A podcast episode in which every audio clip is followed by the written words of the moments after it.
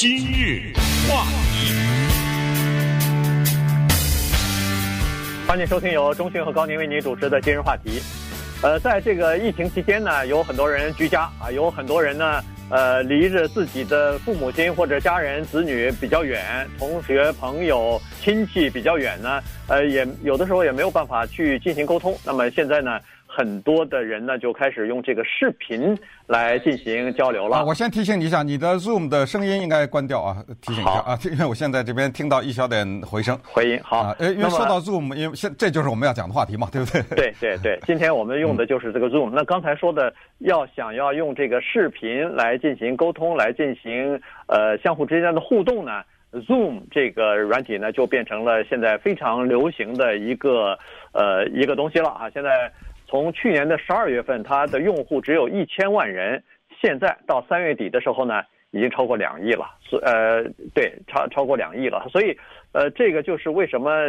今天我们要稍微讲一下的原因。第一，它是特别方便使用，关键是啊，这个你不需要特别懂电脑，你不需要懂特别懂技术，呃，一个链接进去以后，打一个密码就可以了啊。这个你的这个 ID 呃打进去以后，它就可以。呃，一打进去以后呢，它就有跳出来很多小的方块，有几个人他跳几个方块出来，那里头都是，比如说你的朋友啊、亲戚啊，呃，这个家人呢，在里头就面孔也出来了，相互之间就可以进行及时的这个通话了，所以才受欢迎。所以现在很多公司召开这个视频会议，呃，老师在远程教学也是用这个 Zoom 这个这个方法哈，所以，呃，使用的人很多，但是最近这一段时间以来呢。对他进行质疑的人也比较多，因为这个里头有涉及到个人的一些资讯可能会泄露的这个问题，所以今天呢，我们收集一些资料，跟大家来把这个方方面面跟大家稍微的介绍一下。对，那不管说什么，首先要向 Zoom 致敬哈，原因是这样的，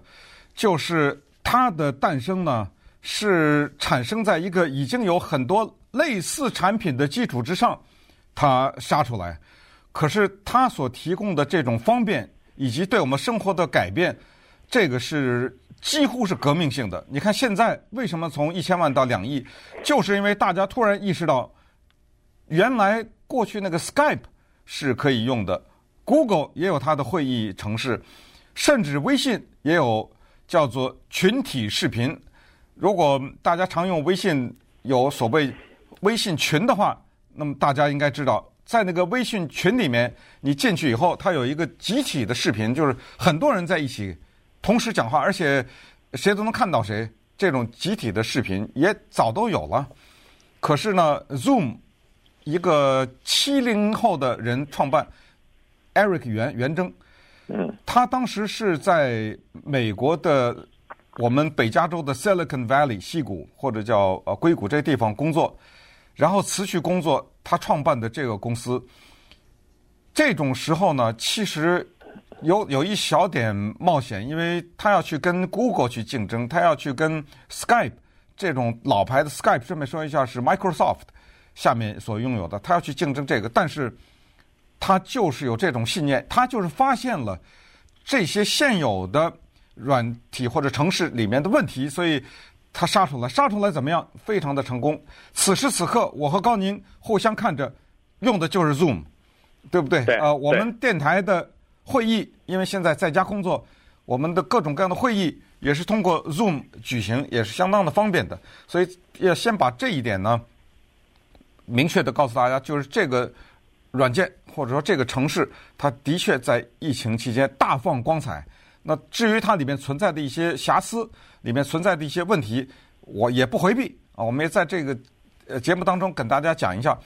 顺便说一下，我是不怎么在意它的股票价值的，但是我躲不过身边的人都说它的股票猛涨啊。我不知道你关心了没有？嗯、我也没关心，但是问题我也知道，我也听到这个新闻报道了。因为你可以想象，用户。这个爆炸式的成长，呃，翻了二十倍吧？这哎，应该是二十倍吧？不到几十倍了，对。呃，对，从一千万到两亿了嘛，对吧？所以呢，那它的这个公司的价值肯定是要在上涨的。对，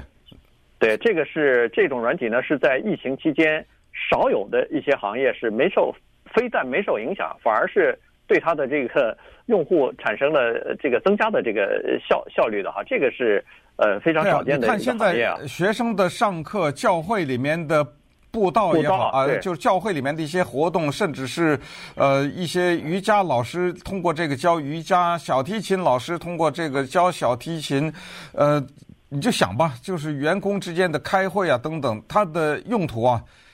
太多了。就简单的说，两个人的对话，到我不知道了几几百人，同时在世界的各个角落同时汇集起来，而且呢，它除了有简单的会议功能之外，它背后还伴随着一些辅助的功能，这也是今天，呃，这也是今天要跟大家呃这么说吧，跟大家讲一下的。所以，对我我们今天就把 Zoom 这件事儿在 Zoom 这个平台上跟大家讲一讲啊，希望呃操纵 Zoom 平台的人不要因为我们讲到某些话，呃，把我们的 Zoom 关掉，没有，这是开玩笑的。呃，就我们今天就在 Zoom 上聊一下 Zoom。呃，这个 Zoom 刚才说了，第一个好处就是方便使用啊，这个非常简单，你不不一定要懂电脑，不一定要懂高深的这个科技都可以做啊，这是第一。第二就是它它是免费的，当然它有这个付费的版本啊，这个是是另外一回事。那一般的人使用的大概都是免费的版本啊，除非你是真正的要远程教学什么的，要要利用更多的这个信息和更多服务的时候呢，它有这个付费的版本。但是我跟中讯现在使用的是免费的版本啊。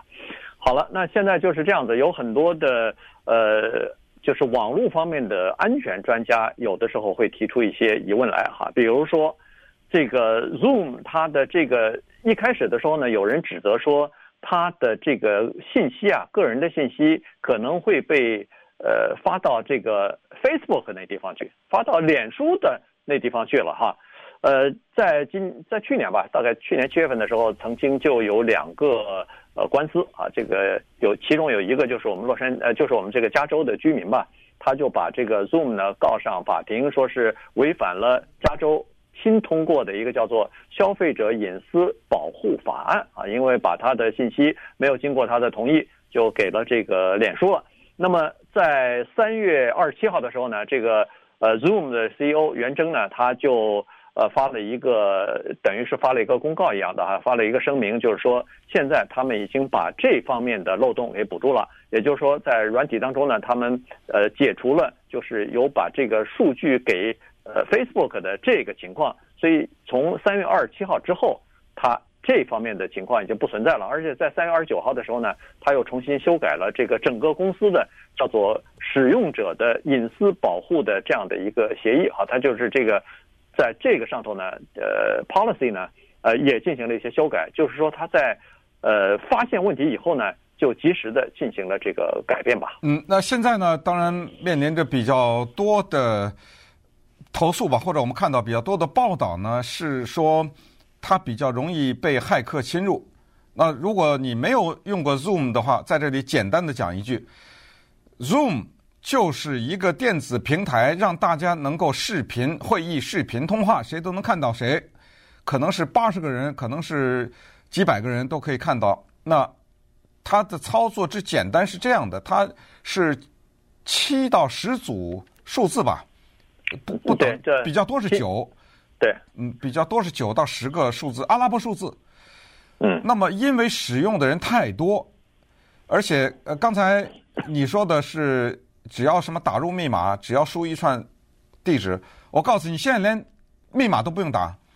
就可以进去。呃，比如说有一个人，他首先有一个人，他先开一个会议室屋，他先开一个会议室，他他开了以后，嗯，他只要把一个链接给你，你既不用打这个会议的这一串数字，也不用打密码，就如果他没选择加密的话。就是一个链接就行了，对，是吧？他给了你这个链接，你甚至在电脑上你都没有下载 Zoom 这个软体，一点问题都没有。你只要一点，一下子就进入到会议了。那就产生了下一个问题。我这么跟大家说吧，呃，我我们这个会议室好像是十个数字吧？十个数字啊，对。我这么跟你说吧，你现在如果有 Zoom，然后呢，你点进去，在那个上上面呢就会出现说。参加一个会议，join a meeting，你就点。那么，因为这个是你点到要参加一个别人的会议，所以这个会议不是你发起的。那当然，他就要你那一串数字。我可以告诉你，你乱猜十个数字，就有可能进入到一个会议室里面去，你知道吗？啊，就因为它这个密码它比较容易被猜到，你你随便猜，呃，二四五六六九八七四三什么，你随便猜一个一串数字就有可能进去。当然，呃，多数的人没有这么无聊了，你你因为你你进到人家一个会议室里，呃，你能看到他，他也能看到你啊，呃，当然当然，除非你把你的。呃，摄像头你可以选择关掉你的摄像头，但是呢，呃，问题就是这样，就是说，呃，这种无聊的人呢，还真的不少，呃，可能在家待着吃饱了撑的，我们说，呃，就来进行这种捣乱。当然，再有一些骇客的话，他有一些工具，他要能够猜你这些密码的话呢，其实他进入到你这个会议室里，多数的情况他也得不到什么。呃，他也拿不到钱，也拿不到什么，他就得到一种破坏的啊，得到一种破坏的这一种满足感吧。所以，那么稍待会儿呢，我们就把最近一段时间对 Zoom 的一些呃一些不法之徒吧，对 Zoom 的利用产生的现象，以及你使用它怎么防范，我们跟大家再稍微讲一下。今日话题。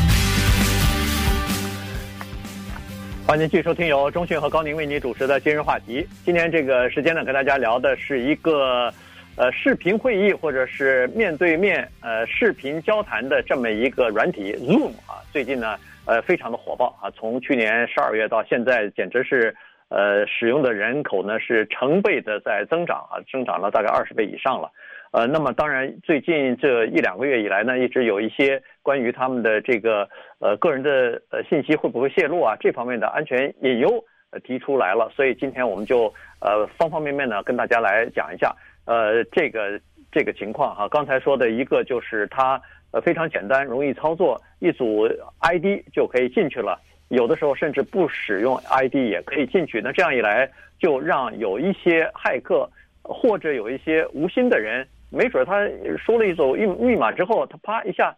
呃，尽管是猜的，可能也会进去啊。不速之客就到了你的这个会议室，你在聊天的时候也好，你在上课的时候也好，就会出现这样的情况啊。当然，情况其实频率并不是很多，但是只要出现了几次以后呢，人们就呃就感觉到有这个有这个有这个问题哈，安全方面的这个漏洞的问题。还有一个问题呢，就是有人呃这个投诉呢是说。在呃，Zoom 上头呢，也有成千上万的视频啊，这个有呃，就是小学生上课的视频啊，有教瑜伽的视频啊，有教小提琴、教钢琴的这些视频啊等等。那么在这个视频当中，凡是出现的对话也好，电话号码也好，个人的名字也好，呃，小孩子的脸也好，就全部出现了，都没有进行这个遮挡啊什么的。所以也有人提出来说，这个也是一个安全隐忧，但是。据这个 Zoom 讲，他们现在已经加强了自在这方面的呃安全的管理和控制啊，而且还把这个以前那个呃 Facebook 的就是网络安全呃总负责人也挖过来啊，呃加入他们的团队，当了他们公司的这个呃就是安全方面的顾问吧。所以呢，在这方面就做了非常大的改进。对，但是怎么说呢？就是因为。它是一个来自于中国大陆的软体或者研发出来的一个城市，就像微信所遇到的一些批评一样。接下来呢，就有一个比较流行的说法，是最近比较流行的，就是关于它的加密问题。我们知道，手机的普通的使用方法，刚才说的 Skype，普通人的使用的方法，这些都是不加密的，也就是说。他不需要，比如说输入什么密码呀，什么对方才能呃看到啊，或者是呃呃，干脆这么跟大家说，可能你就明白，就是一个在 Zoom 工作的人，一个技术人员，他可不可以偷偷的看两个人之间的讲话，对吧？就就这意思。就 Zoom 现在告诉我们的是说不行，就是说他自己的员工。也没办法，就最懂技术的人，他也没办法。咱们就说两个情人在讲话吧，两一对男女，对不对？呃，对，在远程讲话。他说：“哎，我我今儿我来听听他们俩讲什么。”按照 Zoom 说是不行的。可是呢，现在 Google 啊什么的这些技术部门，他们就是说，这个就是超出了我们的知识范围了。就是说，加密有加密的方式。他说，Zoom 的这个加密方式呢，和其他的像苹果呀、呃 Google 等等这种加密方式有点不太一样。它使用的是另外的一种加密的方法，使得这种加密的方法呢，如果有政府需求的话，比如说政府要求这家公司。因为这是中国大陆的，再次强调，提供，咱们就说有一个人是一个中国政府不喜欢的人，对不对？提供这个人资料的话，那么这个公司就有可能提供，这个是现在对他的比较普遍的批评。于是呢，就产生了下面的做法：美国的政府啊，呃，国务院呢，不，不是国务院，Google 啊，国务院呢更不用说了，就是一些大的公司，就政府规定。政府内部的一些机构不允许使用呃 Zoom 这一个远程会议的视频软体，要用 Google 的等等。但是这个就像当时华为的产品一样，5G 等等等一样，当时对华为的指控不是就这个吗？就是说华为有可能把我们的一些重要的资料拿去给中国政府，千万不能。把它放到很重要的一些设施的之间呢，这么类，所以欧洲一些国家尽管使用华为的五 G，但是有一些比较关键的基础设施什么之类的就回避啊等等，这也是对他的一种批评。但是反过来讲呢，有一些人说这个批评也不是很公平的原因是在这个世界上不加密的视讯通话很多，为什么专专挑出它来？那人就说对，那就是因为它的背后。它所产生的那个国家是一个集权的国家，所以我们不能信任，不是不信任它的这个软体，而是不信任这个政府等等。所以这个是目前受到指责比较多的。所以这个还是回到意识形态方面，对对对吧？呃，在技术方面呢，它是没有问题的。在技术方面，很多其他的公司，呃，包括手机也是这样子啊，也是呃，比如说是它是有加密的，但是有可能公司可能会解密，这个有可能，但是只不过因为。呃，技术都是一样的。对，公司绝对可以解密，这就是最高法院诉讼，就是让苹果提供那个最后要不要解密的问题。那这苹果就是我不给嘛，对不对？对对，我可以，但是我不给你，就这样。对对，所以呃，如果要是可以想象，如果要是同样这个 Zoom 这家公司和同样的技术，在美国或者在西方的一些国家、欧洲什么的，那就没问题了，不会有人提出这个问题了。哎，但因为他是。在中国，所以呢，他就提出呃这样的问题了，这个安全方面的这个问题。但实际上呢，你仔细想想看，如果要是学校里边教课，教个什么瑜伽，呃，我跟中迅做个什么今日话题，这并没有什么需要嗯 隐瞒的东西，所以在这个平台上呃运用是绝对可以的。就个人来说啊，是绝对可以的。但是有一些。比如说政府机构可能生怕有政府方面的秘密，呃，或者说是一些大的公司，他怕有一些技术方面高度敏感的一些信息，那他可能就会三思而行啊。这个就是为什么 Google 建议他的员工，警告他的员工，在上班期间不能使用公司的这个电脑来用那个 Zoom 这个这个软体来进行电话会议啊什么的。这还是就是当年华为的华华为的所谓后后所谓后门说嘛。他就是说，哎，说他有一个后门，呃，他可以进去，呃，你没有，然后他进去以后，他可以收集你的资料，就这意思嘛。对，对，但问题是，人人都有后门，只不过端端看在哪一个政府下，或者是在没错，在这个哎呃，这个是意识形态方面的呃争争端了哈。嗯。当然还有一个东西呢，就是刚才所说，其实差不多，叫做 Zoom bombing 啊，这个 Zoom 炸弹，哎，就是这个 Zoom 炸弹呢，说的就是曾经发生过几次。就是不速之客，呃，进入到人家的这个会议室里头了。有的是在开会的时候，有人歘的一下进来以后，他有的人呢，骇客呢，他是通过这个 Zoom 软体呢，他可以控制那个啊、呃，就是苹果那个 Mac 的那个摄像头，然后呢。就就放一点什么色情的照片进去啊什么的，这个让人觉得挺恶心的。还有有人就是闯进来以后喊一些这个种族主义的口号之类的，嗯，这个就是被轰炸了一下以后呢，人们有这这方面的这个担忧啊。但是据说这个问题呢，现在也是在解决之中啊，所以呃。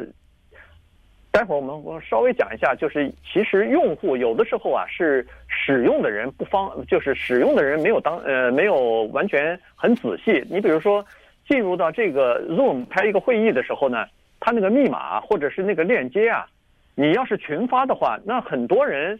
其实跟这个会议或者是跟你无关的人，他得到了这个东西，他自然也就可以进去。嗯，所以这个有很多的漏洞呢，是因为使用者自己不当心所造成的。是因为什么呢？因为有的时候要他是要在群体里面发出这个消息。什么叫群体发出？比如说有嗯三百个人要开一次会议。我怎么让这三百个人都知道这个会 这个会议的地地址是什么呢？对不对？呃，这个地址是一二三四五六八九七。比如说，我得告诉这些人啊，所以往往呢，他有另外一个平台发布这个会议的消息。好，当我把这一组数字发出去以后，我就不知道这两百三百人里面哪一个人，只要有一个人。他有心也好，无心也好，他把这串数字被别人给了别人看，那任何一个人都可以进去啊，对不对？而且，尤其是这个两三百人的这种大型的会议啊，你进入到会议里头呢，你可以选择一个这么一个选项，叫做不分享视频，就是我人在里面，但是你看不见我。那它里面有一个。最基本的一个做法就是我不说话不行吗？嗯，对不对？我也不给你捣乱，我就在悄悄的在这听着，我把我麦克风关了，对不对？我就悄悄的听着你这个会议。所以这个也是让一些人担心。前段时间，包括我们这儿的南加大呀，还有高中啊，以及有一些呃，尤其是学校会议上就是这样啊，就是突然之间有一个人进来，进这这人进来以后就脱裤子，这你无聊不无聊？你说，嗯嗯。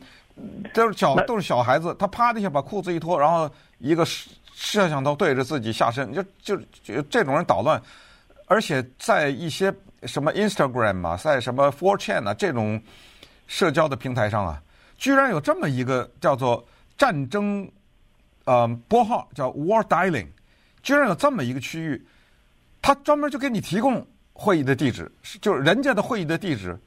他给你提供就是这个软体的功能，就是猜那个会议地址的功能，有这么一个软体，猜号码嘛？猜号码的功能。对，你下载以后，你就可以进到别人的会议里面去。对，就等于是有一个密码锁，密码锁。然后你哎，然后你就用这个自动拨号的系统，一个一个的猜，不，因为它是自动的嘛，对，反正也不需要你去做，它就噼里啪啦去猜。没准就是猜中一个，猜中两个啊！有的人一天二十四小时那个机器 就就开着机器电脑，哎，可以猜个几十个 啊，然后就让您进去。但是呢，刚才所说的这个，你即使不开，呃，这个摄像头，别你不出现在这个视频当中，可是召集会议的那个人他是可以看到你的，他是可以知道，那当然，那当然，对，他是可以知道这来的一个这是什么人呢？嗯，不是我所邀请的人，那他是可以让你出去的哈，所以。呃，这个它其实有很多，Zoom 里头，你如果仔细研究的话，它有很多这个功能。比如说，它设计的很巧妙的是，呃，这不是让大家开视频会议的吗？公司里头，这大家都在各个地方开视频会议。当这个会议很长的时候，当你无聊的时候，当你的注意力不集中的时候，你开始翻自己的手机或者什么的时候，啊，如果超过三十秒，马上召集会议的人他就会知道，这人心不在焉，这个人的。眼睛不盯着镜头，这个人走小开小差了，他马上就知道这个事儿了。不，他很多人是这样，他一边在 Zoom 上开会呢，一边他把这个视视频，他把这个画面放到下面去，他去打开电脑上别的画面。嗯，那个三十秒钟以后，那个主持会议的人，据说了啊，能看到你到哪儿去了，不是你这个人到，就是你上到电脑上哪个画面上去了，他能看到。嗯这个挺挺危险的，这个，呃，因为因为你如果是进到一个私人的电子邮件什么的，他能看到，但是据说这个，呃，也被去删除了啊，这个这个功能被删除了，被删除了啊，Zoom 也听到了一些抱怨，对，呃，其实员工也不想让老板知道自己在干什么嘛，所以 所以呢，这个 Zoom 想，对对对，不能光为老板设计，还得考虑到使用人的这个真实的情况，于是他们把这个功能等于也给删除掉了。今日话题，欢迎收听由钟迅和高宁为你主持的今日话题。在这个疫情当中呢，其实改变了我们很多的人的想法和看法。当然，生活方式啊，工作方式逐渐的也有一些改变啊，有的是长期的，有的呢是以前我们所没有想到的。你比如说，以前我们对这个超市里边的员工、收银员，并没有给予特别多的重视，或者说是觉得这个工作特别的让人感觉到令人敬佩敬佩啊。但是现在呢，我相信有很多的人，包括我，我们都感觉到这些人确实是了不起。他做着一个非常平凡的工作，呃，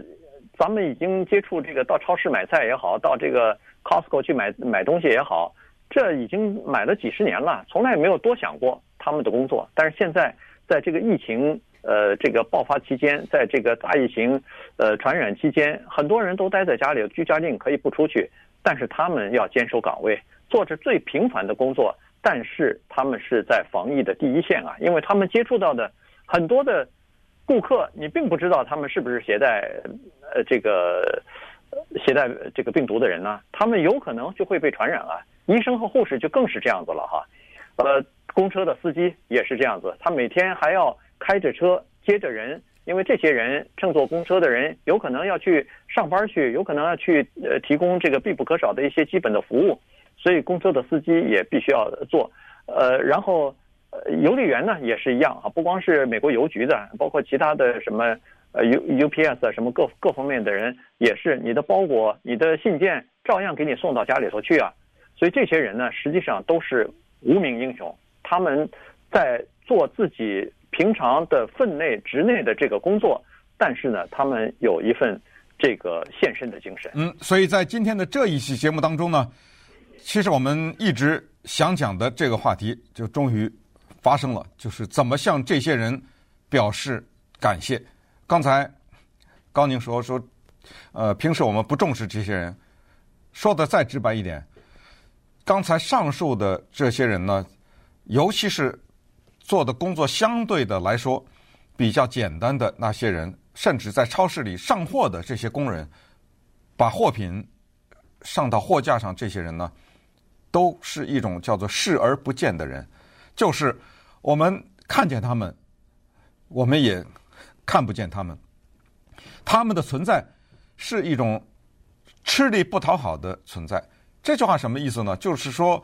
你所做的工作，你把这包裹放到我家的门口，你把信放在我的信箱里面，你把货上到货架子上，我买完货你来收钱，这些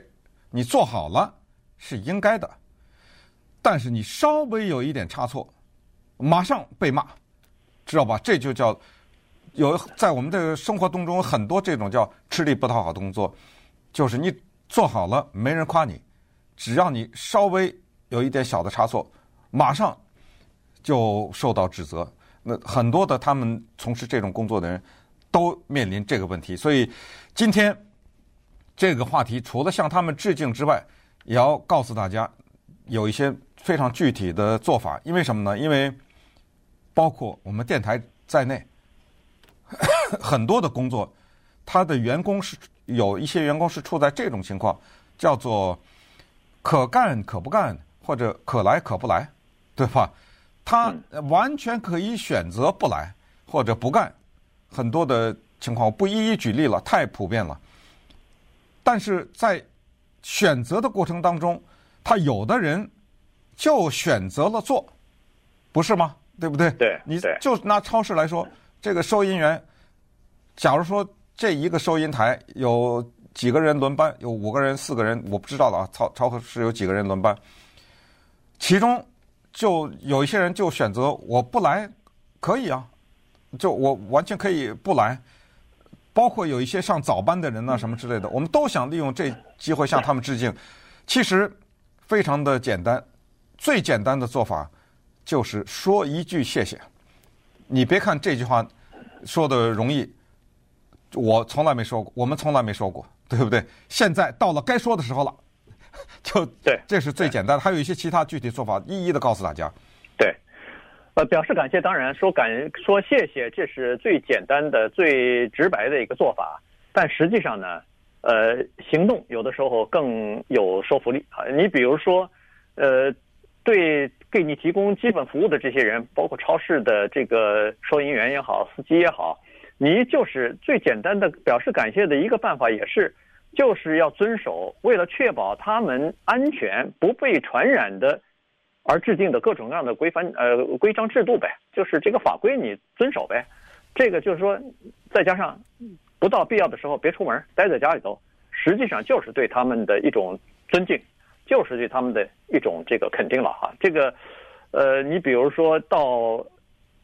公车啊，你上一个公车，我知道我们听众里头可能上公车的人并不多，大家都是自己开车。但是如果你要上公车的时候，以前是从前门上车，那现在改到后门上车去，因为这样的话，你可以。离那个司机稍微远一点儿，让他感染这个病毒的风险稍微小一点儿，然后尽量的保持人与人之间的距离，这就是一种比较具体的这个感谢的方法。你可能没说任何话，你可能没做其他的额外的东西，但是从这样一点小小的，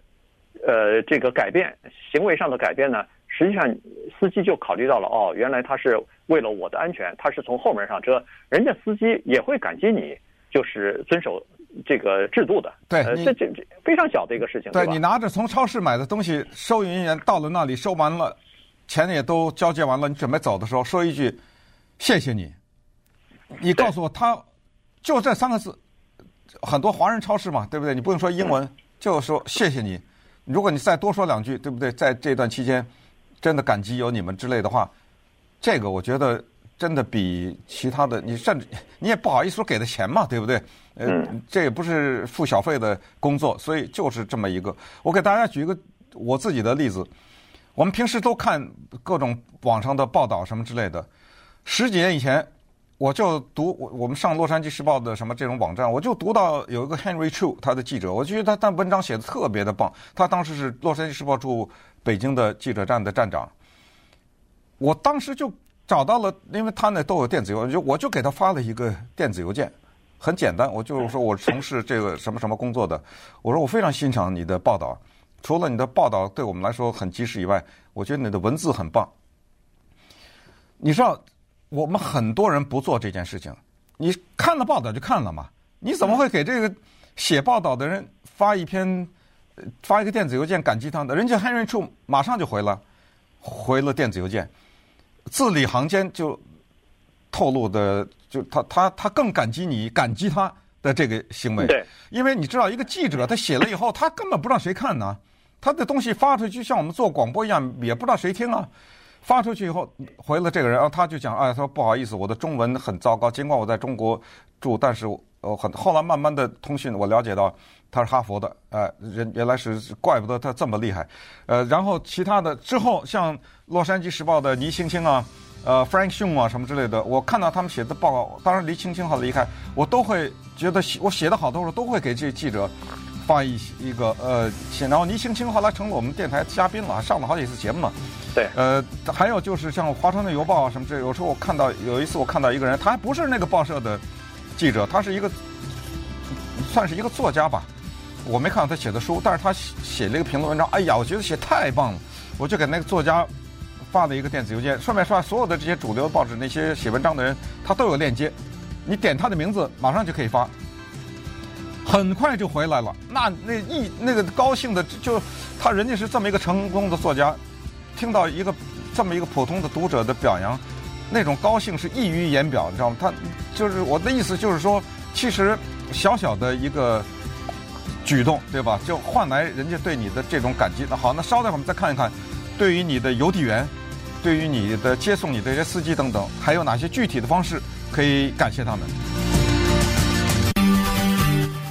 今日话题，我们今天讲的就是对某一些从事基本服务的人该怎么感谢。什么叫做基本服务？其实过去我们并不是十分的清楚，但是这一次疫情居然告诉了我们，什么东西是属于 essential service，就是基本的服务。所谓基本服务，就是。没有它是不行的。原来是这么一些不起眼的工作，是原来我们视而不见的一些工作。我前段时间去某一个地方去加油，我去加油站的时候呢，你知道加油站它有那个加油那个把手吗？那什么人都摸。然后有这么一个人呢，他是加油站的一个员工嘛，他就在那拿了一瓶酒精水啊，就每次一个人走了以后，他拿了一个布就在那擦呀擦呀。就站在那儿做这个工作，这是一个年龄蛮大的老美了，白人。那我看到很多人过去就加了，就就就视而不见了，就当这个人没在一样。我就叫特意的去感激他一下，呃，他呢特别的高兴，被感激一下，这些都是不花钱的做法。当然，我们看到《洛杉矶时报》有一个报道，这个报道的名字叫做《如何感激健康的医护从事健康的医护人员、超市里面的收银员以及那些从事基本呃服务工作的那些人，如何感激他们》。在这个报道当中，他举了一个例子，他说有一个人。去超市买东西，当然这个例子不，我们不是建议大家每个人都这样做啊，只是说这个人是多么的有心。他买他的，他去买了他的超市的该买的东西以后呢，一结账一共三百块钱。那么这个时候呢，他说我买超市的礼卡，十块钱一张的，二十块钱、五十都有嘛，不同价值的礼卡。礼卡是没有价值的，就是那张卡上是空的。你买的时候，你。输入多少钱，那张卡就有多少钱。他说我买十块钱一张，买十张，那一共就一百块钱。他买了十张礼卡，然后他把这十张礼卡就给了当时在那个地方工作的这个超市的十个工作人员，一人一张。呃，十块钱并不多，呃，也也没有什么呃本质的区别。对于这个人，也就是他没有这十块钱，他照样活。但是你知道这种事情，我不好意思，可能要讲一个。过分的话，他可能会记一辈子，因为这种事情太罕见发生了。就这十块钱就能让记住。那么再说美国的邮局，啊，美国的邮局，你知道现在特别的危机。美国的邮局在这两兆的政府给的救助的款项当中呢，美国的邮局一分钱都没有，分不到。美国。他邮局的雇主就是国家，呃，美国邮局就是直接由美国政府来支薪，但是注意，他拿的钱，他的员工拿的钱不是纳税人的钱，也就是美国邮局是一个自负盈亏的机构，联邦政府的拨款没有拿着纳税人钱拨给美国邮局，没有，都是他卖邮票、卖什么纪念品、卖什么，就是。或者邮寄包裹等等，用这种方式收来的钱发他员工的薪水。现在如他的钱呢，只能撑到差不多九月份左右。呃，如果撑不下去的话，六十万员工会被暂时的，要不就是临解雇、临时解雇，要不就是让回家去。那么就会有很多比较偏远的地方立刻就失去了邮递的这种服务。所以现在媒体的建议是。你要想保住你们家的邮局的这个服务，最好的办法就是写信。给谁写信？给邮局，就是给美国的参议员。你的这个州的参议员也好，众议员也好，给他们写信，希望政府来拨款帮助美国的邮局。因为什么呢？因为呃，邮局如果有很多的人，就民众写信给议员的话，那议员嘛会在国会内。推广他的一些法案来帮助一些邮递员、邮局。当然，随着这些 FedEx、UPS 等等这种竞争呢，已经受到很大的影响。再加上我们以前说过的什么电子邮件呐、什么这种就是人老百姓写信的人越来越少等等，一直是在苦苦的挣扎。我们也看到邮费也一直在增长。但是，呃，尽管是这样，它最终可能还是要面临。某种危机啊，受到影响，所以在这疫情期间，我们看着那些戴着口罩的邮递员，我们看着他们，除了感谢以外，如果你愿意帮他们的忙的话，现在媒体的建议就是给你的国会议员写封信，资助他们，希望国家资助他们。